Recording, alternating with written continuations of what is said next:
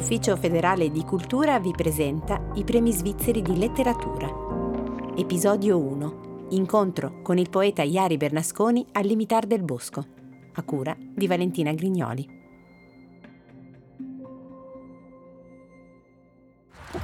Andiamo pure di qua, guarda che lo tagliamo. Ma quindi ci si perde qua dentro? Completamente.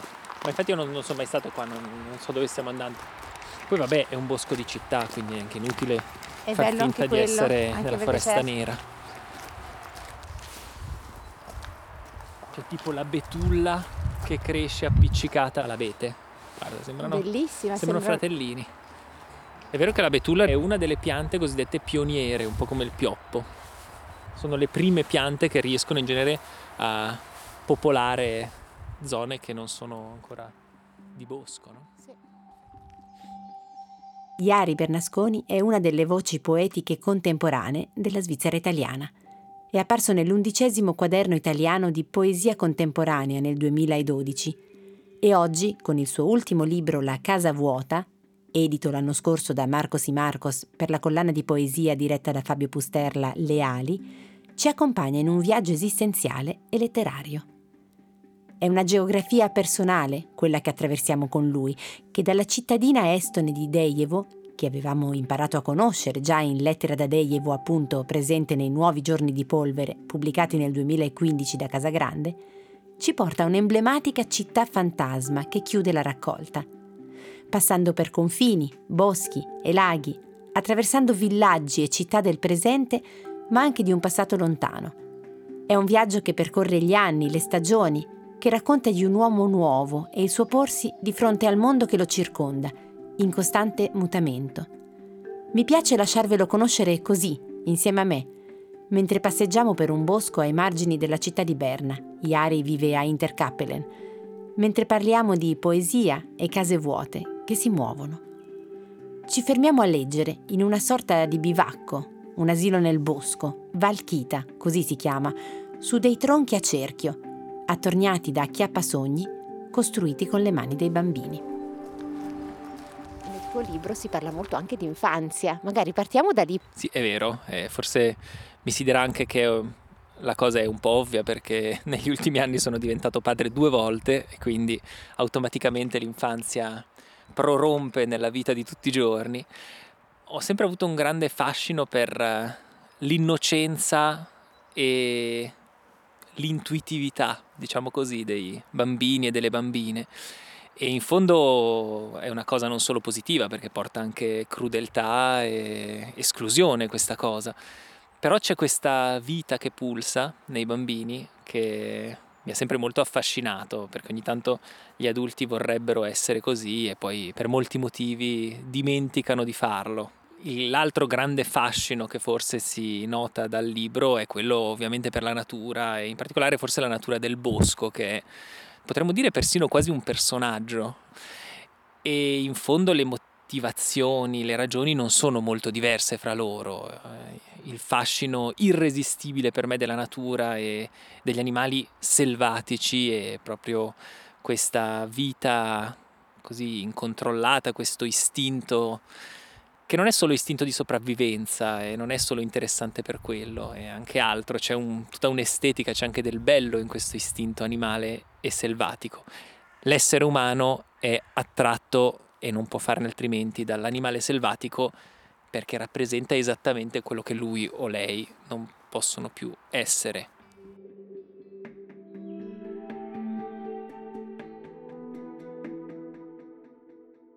La casa vuota. Sono tornato a prendere le chiavi, scivolate tra i cuscini della poltrona, dietro al centrino, lavorato con l'uncinetto. Fino a pochi anni fa avrei bussato. C'è nessuno? Questa mattina conosco la risposta. La polvere è più spessa sui tappeti, sui mobili, il mio passo insicuro. Sono tornato a prendere le chiavi, sono solo fra le pareti annerite di fumo. Le porte hanno smesso di sbattere. Stavolta mio fratello non si è nascosto nel ripostiglio delle scarpe, fra le giacche ancora fredde di vento, e io non corro per cercarlo. Sono solo tornato per le chiavi, che presto rimetto in tasca, spente la cucina e la dispensa. Il balcone, dal vetro fosco, resta sospeso e guarda ignaro al suo prossimo marzo. Fiori diversi lo attendono. Sono solo tornato per le chiavi. C'è nessuno? Il titolo è quello di una poesia della sezione centrale, La casa vuota. È una poesia in cui ti addentri nel vuoto lasciato da una persona cara. La sensazione di abbandono, di vuoto, di perdita permea parte del libro. Cosa ci racconta? Si può leggere in diversi modi, credo, questo vuoto, questa vacuità. Eh, non è forzatamente uno sguardo malinconico, nostalgico o non solo. La casa vuota può essere dolorosa per molti motivi, può essere dolorosa per diverse persone, ma può essere anche una gioia per altre. La casa vuota può essere non solo la, quella, quel luogo che è stato lasciato vuoto, ma anche quel luogo da riempire. Io ricordo anche solo il mio primo trasloco, per me era stato un momento di grande entusiasmo, per esempio. E quindi la casa vuota in sé porta questa ambiguità, credo. Non dico la poesia, quanto più forse il titolo anche l'associazione in fondo delle due dimensioni, del vuoto, della vacuità e della casa, che abbiamo tendenza con un po' di pregiudizio forse a, ad associare immediatamente a qualcosa di caloroso e di positivo. In realtà il concetto della casa è un concetto molto difficile, forse per noi occidentali molto radicato, ma basterebbe pensare anche solo ai nomadi che battono il nostro paese o cercano di farlo attraversandolo senza dimora fissa ma appunto con una dimora mobile e che guardiamo sempre storto proprio perché non rappresentano quello che noi vorremmo naturalmente vedere. Il vuoto può essere visto come qualcosa da riempire, sì, sì, per sì. cui come lo riempiamo? Con le immagini, con le parole. Io trovo che questo libro sia molto ricco di immagini. Che ruolo ha per te l'illustrazione quando scrivi?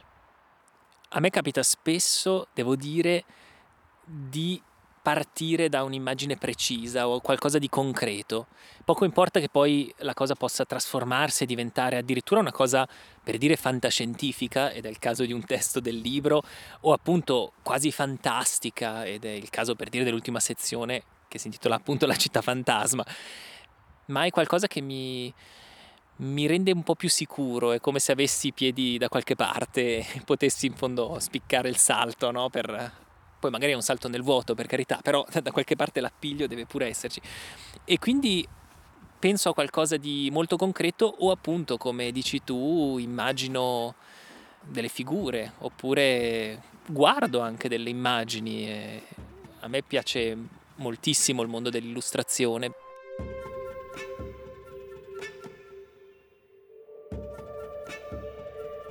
Parlando di illustrazione, parliamo di quella della copertina che trovo meravigliosa. È un'opera di Luca Mengoni che in genere realizza tutte le copertine della collana Le ali di Marcos y Marcos. È un'immagine stupenda per me e tra l'altro raffigura un personaggio del libro. Abbiamo avuto modo di parlare, Luca e io, prima dell'uscita del libro, appunto, e entrambi trovavamo che fosse giusto avere un animale in copertina e poi è saltata fuori questa gazza che appunto a un certo punto del libro eh, si specchia in fondo negli occhi di chi scrive e rappresenta una sorta di alter ego, ma solo per un attimo, perché poi appunto la poesia si conclude con la fuga anche rocambolesca, in fondo frettolosa diciamo, della gazza. Allora magari leggiamola. Tre uccelli comuni Prima dei boschi di conifere fra l'orto e i gerani di un fiero chalet che affitta camere mit echter Schweizer Atmosphäre, non è raro incontrare gruppetti di verdoni alla ricerca di bacche e di semi. Da qualche giorno si spingono fin qui, sui rami sempreverdi del cespuglio, nella casetta di legno chiaro riempita di granaglie. Hanno il becco robusto.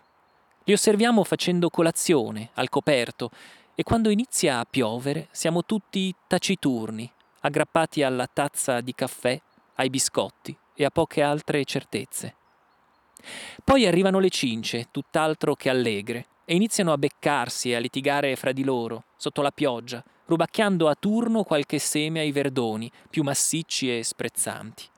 Nel parapiglia di piume bagnate, nella foga scomposta della fame, il resto è irrilevante, nessun cielo o terra, nessun gatto, nessun pericolo, nessuna morte. A pochi metri anche noi ci dissolviamo e guardandoci come si guarda il mare, sentiamo dentro una noce d'invidia. Così una gazza, incuriosita dal trambusto, plana e atterra vicino alla casetta. I verdoni e le cince si disperdono. La gazza dà un'occhiata in giro e quando incontra i nostri sguardi, ruota la testa come se fosse il suo riflesso e scappa. Tu vivi al limitare del bosco, di questo bosco tra l'altro, in cui ci troviamo ora, che è enorme, mi hai appena fatto vedere sul piano della città. Bremgartenwald, che è un bosco tra l'altro urbano, infatti si sente un elicottero che passa, è un bosco, è un bosco meraviglioso perché sta accanto alla città e in fondo non è nemmeno tanto più piccolo della città, adesso ci siamo davvero fisicamente, ma leggendo le tue poesie tu ci porti proprio in questo bosco a scoprire gli alberi, i suoi abitanti eh, con le ali, quelli più selvatici di terra, la terra stessa è molto presente nel, nel libro.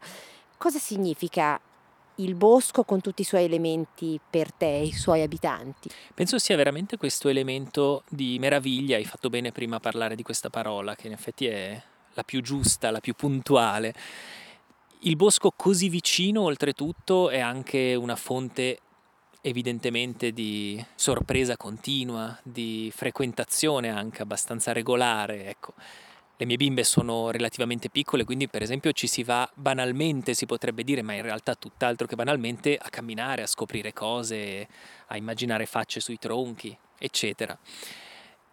E devo ammettere che negli ultimi anni, che sono anni particolari perché sono successe un sacco di cose, sono stati anni anche abbastanza faticosi per certi versi, anni non sempre facili, anni anche a tratti divertenti, a tratti però tristi.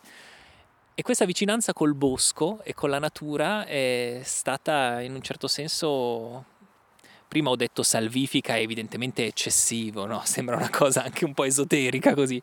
Rassicurante. È stato sicuramente rassicurante e poi penso anche che abbia indirettamente insegnato qualcosa, ecco, su quella meraviglia di cui parlavamo prima, che non mi era così evidente prima.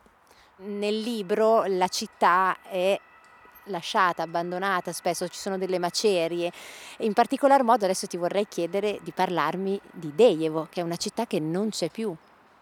È vero, è la città, città per carità, è forse un villaggio. Tra l'altro, magari va fatta una piccola premessa, Dejevo è una regione dell'isola di Sarema in Estonia ed è una regione dove appunto sorgeva questa sorta di villaggio vacanze dove l'armata russa spediva i soldati o gli ufficiali meritevoli ai tempi dell'occupazione sovietica dell'Estonia. E ormai parecchi anni fa, perché si, si torna indietro fino al 2006, ecco. Durante una prima visita scoprimmo, uso il plurale perché vi ci includo mia moglie e una carissima amica estone, appunto con cui stavamo visitando il paese, scoprimmo questo villaggio in rovina, inghiottito dal verde io ero proprio all'inizio delle mie esperienze poetiche, ma questo villaggio diventò seduta stante il simbolo perfetto della poesia per me. Lì scrissi i miei primissimi versi e lì trovai in fondo il senso dello scrivere, perché era un luogo che suggeriva un tipo di scrittura che mi sembrava appunto puntuale attraverso il linguaggio poetico. Mi sembrava che il linguaggio poetico, in poche parole, fosse il modo giusto per dire quel luogo che altrimenti non riuscivo ad afferrare, eppure sentivo l'esigenza di trasmettere. Quando tornammo dieci anni dopo, nella stessa regione, con macchina fotografica, già immaginando grandi racconti di viaggio, non trovammo più nulla, se non qualche mattone. Ora, senza renderla troppo retorica, ci spiegarono poi dopo che le autorità avevano semplicemente demolito il sito perché rischiava di diventare pericoloso, eccetera. Avevano lasciato sì e no qualche muro dove dei giovani facevano dei bivacchi, c'erano alcune piste di quad di motoslitte apparecchiate proprio intorno a dove una volta c'erano le case, ma altrimenti appunto restammo lì eh, nel nulla. E questa cosa mi fece non solo sorridere ma anche un po' pensare perché il luogo in cui a me era sembrato di avere trovato tutto, i veri motivi e il senso della scrittura non c'era più.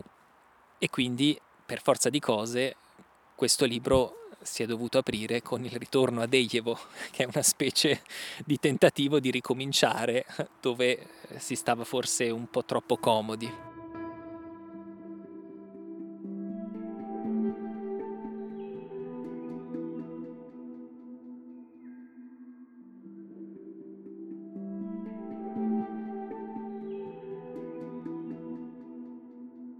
Di ricominciare come? Per cominciare buttando via molte delle consapevolezze che servono molto in certi periodi della nostra vita e poi però diventano una specie di compagno di viaggio di comodo. E questa è stata la prima cosa. Quindi una scrittura che è cambiata. Prima di tutto uno sguardo e poi però sì, hai ragione anche tu, una scrittura, perché mi sono accorto la scrittura in fondo muta con l'esperienza e quindi quel piglio anche un po' più polemico, forse un po' più giovanile, diranno altri, non era più del tutto mio e in fondo ricominciare con questo ritorno a Dejevo è stato molto più necessario di quello che io credessi, però me l'ha suggerito il luogo stesso, ecco. Allora andiamo a leggere. La prima si intitola Tallinn ed è il primo momento in cui mettiamo piede in Estonia, dopo dieci anni. Sei sempre tu, la giacca e il gatto sulla maglietta, gli occhi determinati. Ma l'aeroporto è nuovo e quando dici dieci anni fa, qualcosa si smarrisce. Una piccola ruota dell'ingranaggio fra le vetrate, la vivida certezza nell'ignoto, quel nulla tanto atteso e poi riempito e affrontato con foga. Anche noi siamo sempre noi, soltanto più numerosi. E come te, quando diciamo dieci anni fa, sentiamo forte e pesante lo strascico del tempo speso, che sembra perso. E poi dopo un piccolo itinerario di una decina di poesie si arriva di nuovo a Dejevo. Dove sono le case diroccate, sfondate, il villaggio in rovina, quelle macerie inghiottite dal verde? Non le abbiamo sognate, ci dicono più tardi, ma tutto è stato demolito dalle autorità. I garage scavati nella terra sono adesso teatro di bivacchi e bevute. Le vecchie strade, una pista per quad o motoslitte. Mentre fotografiamo due mattoni dimenticati fra gli abeti, tu aspetti e raccogli gallinacci, poi bacche ed erbe per le tue tisane.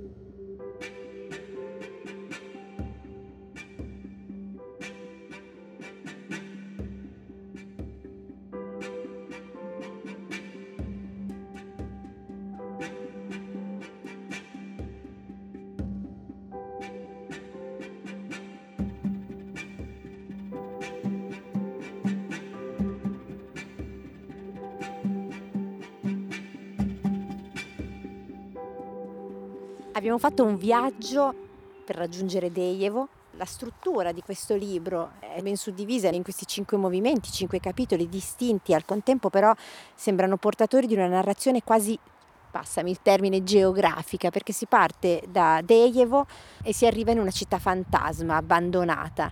Vuoi parlarci di questo lungo viaggio che comprende cinque capitoli e, e perché l'hai immaginato così? Sulla questione geografica posso dire che mi piace ripetere, lo facevo già col primo libro, mi sono accorto di farlo volentieri anche con questo libro. mi piace parlare della geografia mobile a cui mi sembra di appartenere molto più che non a una geografia statica, di appartenenza a un luogo o a radici troppo precise o troppo iniettate nella terra. Mi piace questa idea di poter trovare in fondo l'accoglienza di una casa anche per poco tempo, anche solo per un attimo, in molti luoghi. E questa cosa la ritrovo in un certo senso anche in questo libro, l'ho in fondo riscoperta. Il percorso che ho tentato, se non altro, di proporre nel libro vorrebbe essere proprio quello di un, di un piccolo viaggio Mi piace pensare che quando ci si ritrova con un libro in mano, per le mani, questo libro possa proporre qualcosa a sé, come un mondo a sé. E quindi non eh, mi è mai interessata l'idea di fare una raccolta semplicemente di poesie pubblicate negli anni. Non ho nulla contro questa modalità, però a me in questo caso interessava meno, mi piaceva proprio l'idea di avere un libro con un inizio e una fine, con una piccola storia in cui appunto uno potesse così scrivere anche il suo di itinerario. Si apre con Ritorno ad Ejevo per i motivi che cercavo di spiegare prima e poi si attraversa un'altra regione che per me è molto significativa, che è la regione in cui sono cresciuto, che è quella del Malcantone, insomma, intorno a Ponte Tresa. E si intitola Cinque cartoline dal fronte, intorno a Ponte Tresa, appunto. E sono cinque testi nati in realtà in modo un po' curioso, un po' provocatorio. Qualche anno fa, alle giornate letterarie di Soletta, l'associazione Kunst und Politik ha chiesto a diversi autori di scrivere su un conflitto sociopolitico della contemporaneità. E a me questa domanda aveva fatto scattare un piccolo risentimento, forse non del tutto fondato, ma insomma mi ha dato lì per lì fastidio che uno mi potesse dire ah ecco scegliti una guerra qualsiasi e poi dinne qualcosa con lo strumento della letteratura. E io credo fermamente che la letteratura possa qualunque cosa, la letteratura può, ma nel momento in cui uno mi dice la letteratura deve, per esempio deve raccontare un conflitto, mi si rizzano le antenne e ero anche forse un po' più baldanzosamente giovanile in quegli anni. E allora l'idea lì per lì che mi venne fu quella di scegliermi sì un conflitto sociopolitico contemporaneo, ma il meno spettacolare che riuscissi a immaginare. E così finì appunto in questa piccola regione di confine, in fondo fiaccamente e lentamente attraversata da queste solite tensioni che si creano nelle zone di frontiera, in particolare in Ticino, per i mille problemi di cui si parla sempre, di traffico, di frontalierato e questi problemi che sono nella stragrande maggioranza dei casi dei falsi problemi o, come mi piace dire in un testo, delle finte incomprensioni. E sono nati così questi cinque testi, queste cinque cartoline.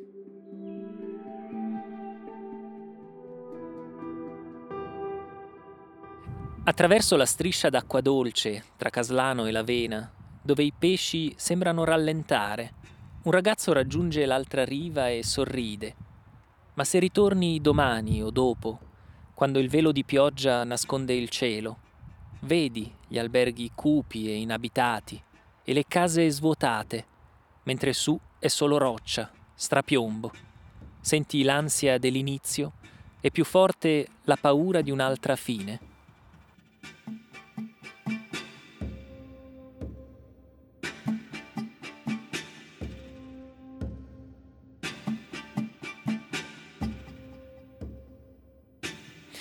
E poi è vero, c'è uno scatto nella terza sezione, che è quella centrale, che è un po' forse il cuore del libro, che è la, la sezione in cui la vita pulsa in tutte le sue forme, quindi eh, dalle forme che dicevamo dell'infanzia, della natura, ma anche evidentemente nelle forme più vicine all'essere umano e, e si passa anche qui abbastanza agevolmente direi dalla gioia alla tristezza, alla malinconia ed è forse la sezione a cui sono in questo momento più legato, più vicino, ecco, forse alla mia esperienza personale oggi. Plein Mort. Le sole tracce sulla neve sono le tue, che cammini davanti a me immaginando sentieri. Dietro a quella roccia adagiata contro il cielo, fra vette ancora più alte, c'è il ghiacciaio. Ci aspetta senza saperlo, con i suoi crolli e le sue pietre trasparenti. Guardo i bastoni e le scarpe che vanno. Mi accorgo dell'anno trascorso, le vite accarezzate e poi perse, i ricordi che restano e che pungono. Ti seguo. Siamo due punti di un bianco senza fondo, i due brevi respiri di un immenso polmone.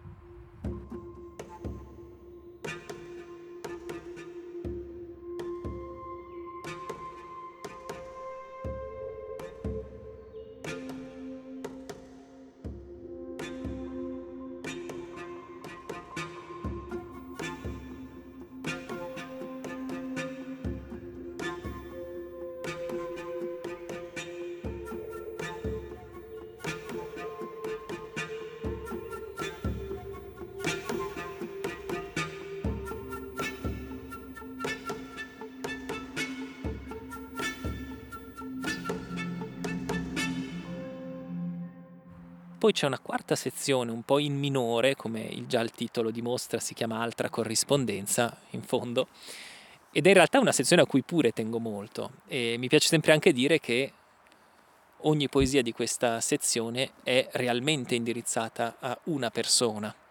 Ovviamente poco importa a chi e perché e per come. A me piace molto la corrispondenza perché è un micro mondo, è un contesto che rappresenta bene, credo, la nostra vita, perché la corrispondenza è stracolma di una diversità di stili, di sentimenti che appunto assomiglia molto alla nostra quotidianità, che può passare in brevissimo tempo dalla gioia allo sconforto, alla malinconia, alla rabbia, al risentimento. Ecco, tutto questo si trova abbastanza agevolmente e curiosamente nella corrispondenza. Parlavi prima del cominciare concretamente, eh, trovavo interessante e curioso per me tentare di farlo su su testi o comunicazioni che davvero mi premevano e, e davvero, o davvero esistevano. Cartolina notturna numero 3. Scendendo per le scale illuminate, di fianco a un silenzioso parcheggio incustodito, il cielo nero si è messo di sbieco. Nessun sogno stanotte, ma una lenta familiare stanchezza, l'ombra che si trascina fra i piedi e il terreno, nel vento secco. Siamo vivi, ti avevo scritto anni fa, rientrando a casa. E proprio adesso che le cose mi appaiono sfocate, con il mio goffo residuo di fiducia, la fatica, sento l'eco di quel messaggio, come un imperativo.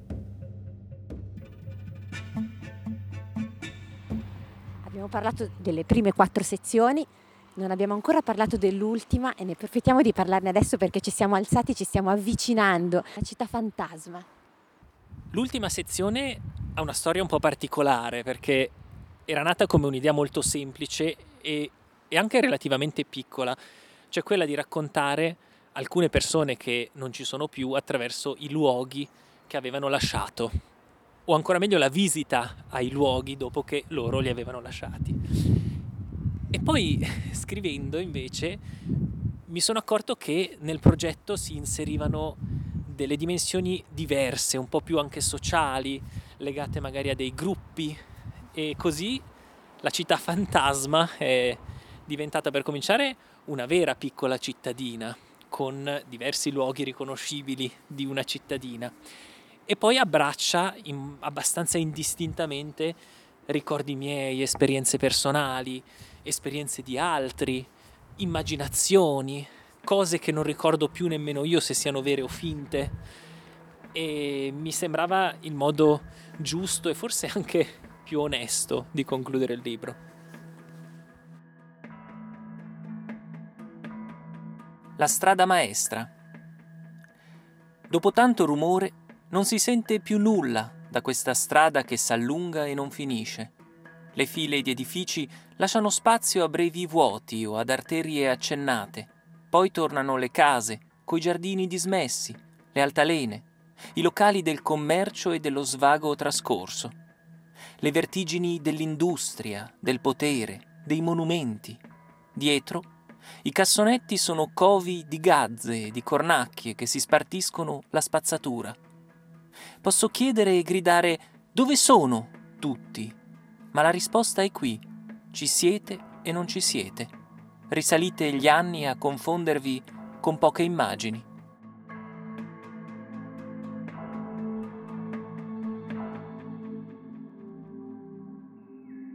Allora, la tua scrittura poetica è estremamente concreta, vivida, limpida, ci sono proprio, come abbiamo detto prima, alcune immagini che appaiono immediate, che le sentiamo. A volte si ha l'impressione di essere di fronte a un testo in prosa, mm, quasi non ci fosse un vero e proprio confine, e forse anche per il frequente uso dell'enjambement. Ma quali sono gli altri elementi sui quali ti concentri quando componi, quando scrivi?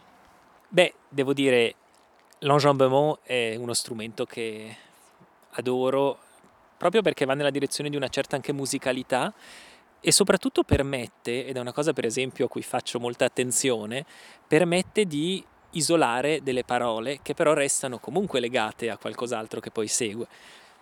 e nella composizione spesso faccio molta attenzione alle parole che restano in punta di verso o nelle zone più visibili delle poesie.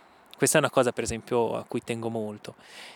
Ed è vero che la necessità narrativa spesso dei testi porta a un andamento che non è strano, sì, eh, definire anche narrativo, vicino alla prosa forse, e ci sono del resto dei testi che ho scritto poi direttamente in prosa. Ogni tanto io ho un po', per esempio, la tendenza all'endecasillabo. È una passione, così, no? salta fuori così. Perché è così importante l'endecasillabo? Ma l'endecasillabo è un, è un verso curioso e penso che anche molte altre culture un poco lo invidino a quella italiana, perché è un verso con delle sonorità e, e dei ritmi abbastanza riconoscibili e che ha veramente attraversato e ancora continua ad attraversare la tradizione poetica della nostra cultura. E questa cosa è affascinante per cominciare, ma soprattutto crea una specie di, di collegamento che è ancora vivissimo con eh, autori e con poesie scritte 6, 7, 800 anni fa. Mi piace anche giocare oltre che sulla musicalità al rapporto quasi fisico fra i suoni e le parole, questo può creare da una parte un contesto accogliente, piacevole, anche perché si riconoscono dei suoni o delle modulazioni. Dall'altra però dà anche una volta di più un'importanza particolare alle parole e crea soprattutto dei legami e dei collegamenti fra le parole che altrimenti non ci sarebbero. Le giacche d'inverno erano veramente erano fredde. Cioè, non quindi non c'è niente di inventato. no, però è clamoroso. Però ci voleva, guarda, alzo gli occhi no. e c'è un pino qua storti. Si riprende un po' più da vicino.